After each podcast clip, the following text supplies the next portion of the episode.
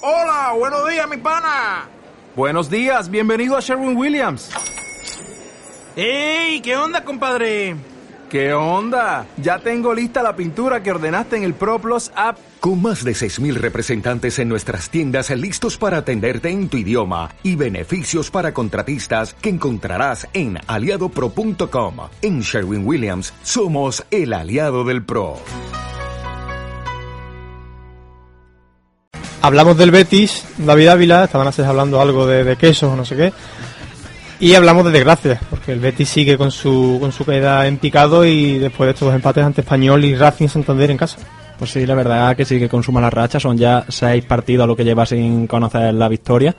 Y ya no solo la, la mala racha de, de, resultados, sino de juego, ¿no? Porque estos dos últimos partidos que ha jugado en esta semana, la verdad que ha mostrado una imagen bastante regular, por no decir mala, y ambos partidos, los que se adelantaban en el marcador, mm, vimos como al final del partido se le, le empataban, ¿no? Y, y, los dos encuentros terminaban en empate a uno. Bueno, vamos a hacer un pequeño, un, una pequeña introducción porque van a ser, ya me tenéis intrigado. ¿Qué es eso que están enseñándole de una tapa de queso? No sé. Pues la sorpresa me la he llevado yo cuando he mirado la, la mochila de David Ávila y había aquí una tapa de queso fresco ginecina.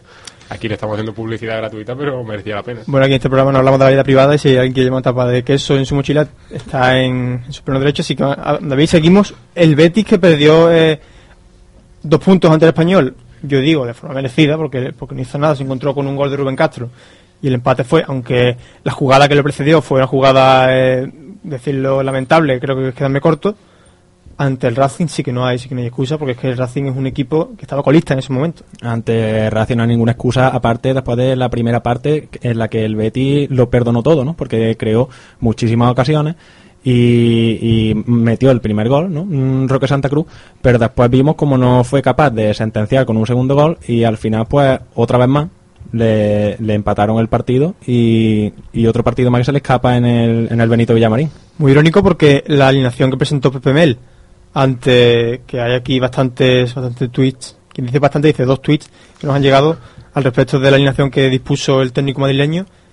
Creo que fue la, la alineación más ofensiva que recuerdo yo de PML de en el Betis, ¿no? Porque jugaba Roque Santa Cruz y jugaba Rubén Castro en punta y por las bandas nada más y nada menos que Jefferson Montero y Jonathan Pereira. Sí, se puede decir que salió con cuatro no tenía más, no tenía más en el banquillo. Eh, sí, decir, bueno, se quedó en el banquillo esta vez Jorge Molina, ¿no? Podía cambiar hombre por hombre, pero más variantes ofensivas que era imposible.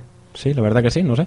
Pero vamos, es lo que venimos diciendo, ¿no? Que el Betis no es que no crease peligro, sino que es que perdonó en el momento que, que cuando hay que rematar los partidos, ¿no? Cuando, cuando está el otro equipo vencido, pues el Betis no supo aprovechar las oportunidades y el Racing en las pocas ocasiones que tuvo, en la segunda parte incluso se creció y pudo llevarse el partido.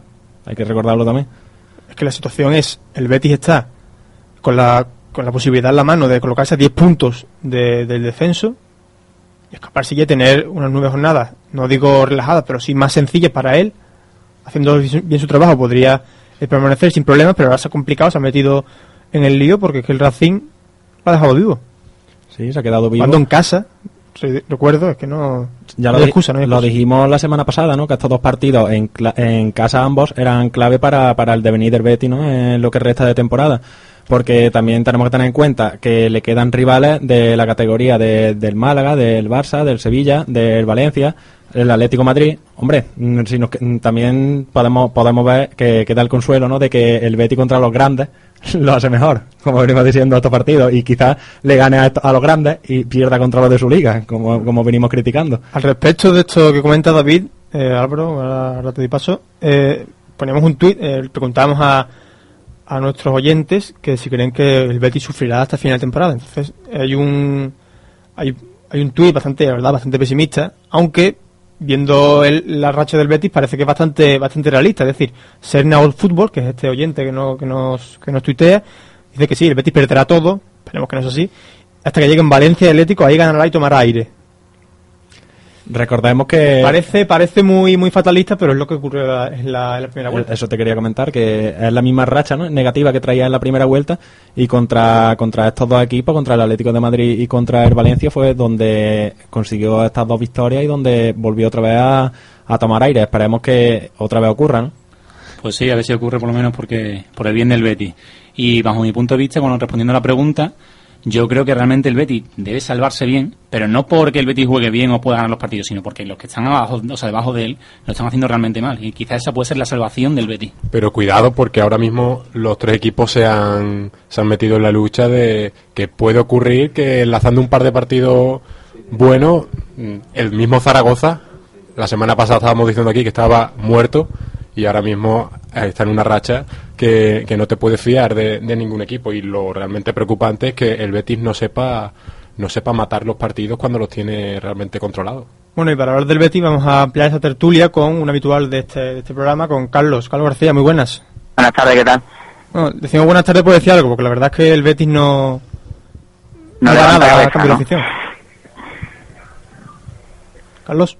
Sí, hola. Sí, te decía que, que digo buenas tardes por decirlo, porque es que el Betis, cada- su imagen cada vez es peor.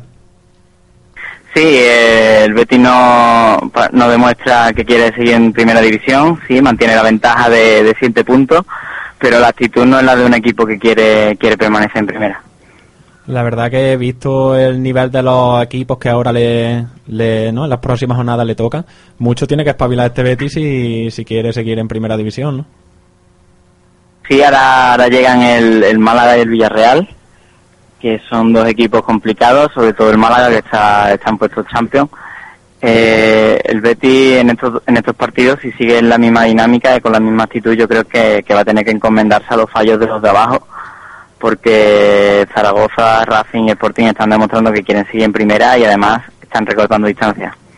Sí, es que hemos visto ahora esta semana que el Zaragoza, sus dos partidos, ¿no? El Zaragoza que se supo, bueno, se supone que era el que más difícil lo tenía, que ya se supone que cubría una, una de las plazas que, que lleva a segunda división. Parece que ha revivido, ¿no? Y se suma a la lucha por, por, por quedarse hasta el último segundo en primera división. Otro más, otro- es decir, los tres puestos de- que, que conllevan segunda división, la verdad que ahora mismo están en el aire.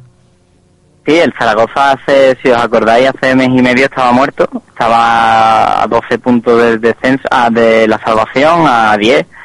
Nadie daba un duro por ellos y han demostrado que quieren seguir en primera. Eh, Manolo Jiménez les ha, les ha, les ha traído aire fresco al vestuario, una nueva motivación y, y ya están los, los tres de abajo están empatados a puntos y dispuestos a darlo todo por estos últimos partidos para permanecer ahí. El Betis tiene que tener mucho cuidado porque ya, ya vimos lo que pasó el año que bajamos nosotros a segunda. Y esta situación de no saber acabar, de, de parece que tienen miedo a ganar los jugadores cuando, cuando el, el resultado se pone a favor, ¿a quién se la achacas? ¿A los mismos jugadores o también crees que influye Pepe Mel porque no realiza los cambios adecuados? En, en, eso, en ese caso yo, yo repartiría un poco las culpas. No, no, no le puedo achacar a Pepe Mel la actitud del equipo porque Pepe Mel es el que se degañita en la banda, es el que más gesticula, el que más abronca a los jugadores. No sé si os habréis fijado, yo me fijo mucho en eso durante los partidos. Eh, lo que sí es cierto que en los cambios se equivocó. Bueno, Beñat pidió el cambio, eh, el cambio de Pereira no lo entendió nadie y tampoco entendí que sacara a Roque del terreno de juego cuando podía haber sacado a Rubén Castro que estaba haciendo un partido, en mi opinión, de- muy malo. Respecto a esto que estamos comentando, nos ha llegado un tuit de Cristóbal Sánchez, uno de nuestros oyentes, y eh, dice que Pepe Mel ha perdido el norte, que no se puede ir ganando con la situación actual de, del Betis y meter, y meter delanteros. Hay que ser un poco más, eh, tener cabeza y pensar en aguantar el resultado. Yo, yo no soy partidario de, de, de, de- de que el equipo se eche atrás, más bien al contrario. Si, si el Betis mete un gol, lo último que puede hacer es bajar el pistón o echarse atrás. Lo que tiene que hacer es meter el segundo. Y eso es lo que no hizo ante el Racing. Y, y lo que no hizo ante un montón de equipos ante los que ha acabado cayendo y ante los que, los que le han empatado en el último minuto, en los últimos compases del partido. Y, y ahí estamos, sufriendo. A mí me gustaría preguntarte por, por el orden táctico en cuanto a, a que en los últimos dos partidos se ha jugado con 4-4-2. ¿Qué te parece? ¿Ese cambio puede ser haber sido determinante de cara a estos resultados? Yo, yo he visto al equipo siempre muy cómodo en, en ambos sistemas. El problema, lo diré siempre, es la actitud de los jugadores. El equipo juega bien, pero pero van al trote. Eh, si veis a Rubén Castro, no pelea los balones, eh, espera el fallo del contrario cuando le viene un balón por el aire en vez de saltar. Eh, eh, vive en el fuera de juego, no se da cuenta y cuando se quiere dar cuenta está en el fuera de juego y encima se queja. Esa actitud no, no, no solamente la de Rubén Castro, la de muchos jugadores, pero, pero me centro en él por el partido que hizo. No, Eh, no podemos achacar al, al, al esquema de juego el, el problema del Betis. Tenemos que achacárselo a los jugadores que, que no dan lo, no dan el 100%. Si lo dieran, otro gallo cantaría, en mi opinión. Y bueno, Carlos, ¿tú crees, hablas de, de la actitud de algunos jugadores como Rubén Castro, ¿crees que esa, esa mentalidad, esa forma de estar en el campo eh, viene precedida porque ven no ven en la plantilla a alguien que, le- que de verdad les puede quitar el puesto? Es decir, hay una relajación y se juega porque dice, voy a jugar sí o sí porque es que en la plantilla no hay otro futbolista que pueda, jugar en mi puesto. Es, posible. Por ejemplo, Rubén Castro sabe que va a jugar porque le ha dado la mitad de los puntos al Betis, ¿no? Eh, sin hacer nada especial, le marcó un gol al español. Pero porque estaba ahí le llegó el balón a, a la cabeza. Pero Rubén Castro lleva muchos partidos que, que, que no pelea las pelotas, que no se mueve, que, bueno, no es que no se mueva, sino que, que está muy lejos del Rubén Castro que vimos el año pasado y que vimos, por ejemplo, en la primera vuelta del- del campeonato. Yo Sí, hay jugadores que no le pueden quitar puesto. Por ejemplo, en la defensa, ¿quién, quién le va a quitar el puesto a Dorado? Sí, a Maya, ahora que se ha recuperado, pero aún así tampoco. Ahora que Paulao parece que, que es duda para, para el sábado y tiene una 15 de rodilla, podría ser que Amaya entrase, ¿no? Pero Isidoro y Chica, por ejemplo, también tampoco le pueden quitar el puesto a Nelson, porque Nelson, Nelson va convocado y ellos dos no. Puede haber una relajación, sí, es cierto, y, y evidentemente puede ser uno de los motivos, no creo que sea el único, pero ahí algo tiene que cambiar ya. Uno de los cambios que realizó Pepe Mel el pasado un partido contra el Racing fue el de Jonathan Pereira por Alex Martínez. ¿Qué te pareció la actuación del- del chaval jugando de interior? No me, mm, me hubiera gustado más que, hubiera hecho ese, ese, cambio en, cualquier otro partido más adelante, quizás ya con la salvación conseguida. Pero no puedes quitar a Jonathan Pereira después del partido que estaba haciendo y meter a, a Martínez, que todavía creo que, falta mucho por curtirse. Y, sí, es un, un, buen, un buen chaval, es un buen jugador, muestra manera. Se habla mucho de que el Barcelona puede estar interesado en él, pero pero no creo que fuera un cambio acertado, la verdad es que no. Y bueno, vemos que el Betis realmente últimamente tiene problemas a la hora de sacar el balón jugado. Y es Dorado quizás el que mm, ejerce esa labor, siendo la verdad que bastante regular en cuanto a ese tema. ¿Qué te parece? Dorado es, es el, el amante perfecto para el juego vertical. Eh, el Betis habitualmente en segunda, el Betis de Pepe Mel siempre ha jugado, se ha caracterizado por un juego horizontal de posesión, de, construir el juego con tranquilidad, buscar la oportunidad, pero hemos visto que, que el Betis en cuanto saca de puerta, saca en corto a la defensa, a Paulao habitualmente, Paulao se la pasa a Dorado y Dorado patadón para arriba y, y la pierden, ¿no? Porque el que viene de cara, pues, pues o no llega o se le adelanta al otro jugador y, y así y así no se puede construir la jugada. Yo creo que en, ese sentido Dorado tiene o que tranquilizarse, pensar mejor o irse al banquillo. La afición a la que, ¿no? La que nunca falla, digamos, parece que ahora se está dando cuenta, vamos, se está reprochando al equipo, ¿no? Porque en el último partido lo despidieron a los jugadores con, con silbidos. Sí, eh, yo creo que la pitada, la pitada es merecida, eh, porque no porque el Betis esté en descenso, ni, ni por, no por ello, sino por, por la actitud que muestran los jugadores, ¿no? Porque se dejan empatar partidos, no, no lo matan, no los matan, eh, podríamos tener muchos más puntos de los que tenemos, podríamos estar incluso salvados si, si, en muchos partidos el Betis hubiera sido ese Betis del año pasado que se comía a los rivales. Eh, y evidentemente el descontento tenía que aparecer tarde o temprano. Quedan nueve partidos para el final de liga, estamos a siete puntos del descenso y los de abajo lo están dando todo, ya lo hemos comentado antes. No puede relajarse el equipo. Hay una sensación bastante generalizada en, en la afición bética y es que parece ser que el Betis necesita ya eh, ver los puestos de, los puestos de descenso de cerca, estar ya con el agua al cuello, dicho de otra forma, para de verdad ponerse a reaccionar y ponerse a, a conseguir puntos y a conseguir victorias, que es lo que hace falta, ¿no? Eso es muy peligroso. Eso... Pero es que ya tenemos ya, hay ya eh, hay experiencias previas, ¿no? De que el Betis ha hecho ya esta- este tipo de prácticas. no sé, yo lo de ver el descenso cerca no, no, no creo que sea cómodo para los jugadores porque si están rindiendo como están rindiendo, yo lo único, creo que lo único que contribuiría es, que, a, es a que se pusieran más nerviosos y que, y que jugasen peor y que los resultados acompañasen incluso menos. Yo creo que lo que tienen que hacer es pensar que con dos partidos ganados o tres están ahí ya, se, sería tranquilidad. Además pueden ganarle al Villarreal, que es un rival directo, y tienen que centrarse en eso nada más, en, en ganar, en pelear cada balón como si fuera el último y salvarse lo antes posible. Sí, bueno, no, no, no me refería a que, a que sea lo que necesiten, sino a lo que parece que, que con la actitud o la indolencia de muchos futbolistas y muchos futbolistas de Real Betis, que es que prácticamente, como tú comentabas antes, juegan andando, ¿no? Y aún con esa diferencia de siete puntos, que es bastante holgada, parece que, que con esta actitud y con esta, esta dinámica que está, que está llevando el Betis, le puede traer las consecuencias si no se ponen las pilas. Sí, sí, claro. eh, evidentemente la actitud, la actitud que, está mostrando el Betis viene precedida por, por ese conformismo del que hace gala desde, desde el comienzo de la temporada, ¿no? Porque todavía no ha pisado puestos de descenso en ningún momento, pero, pero están ahí y, ellos, y ellos creen que van a salvarse de calle.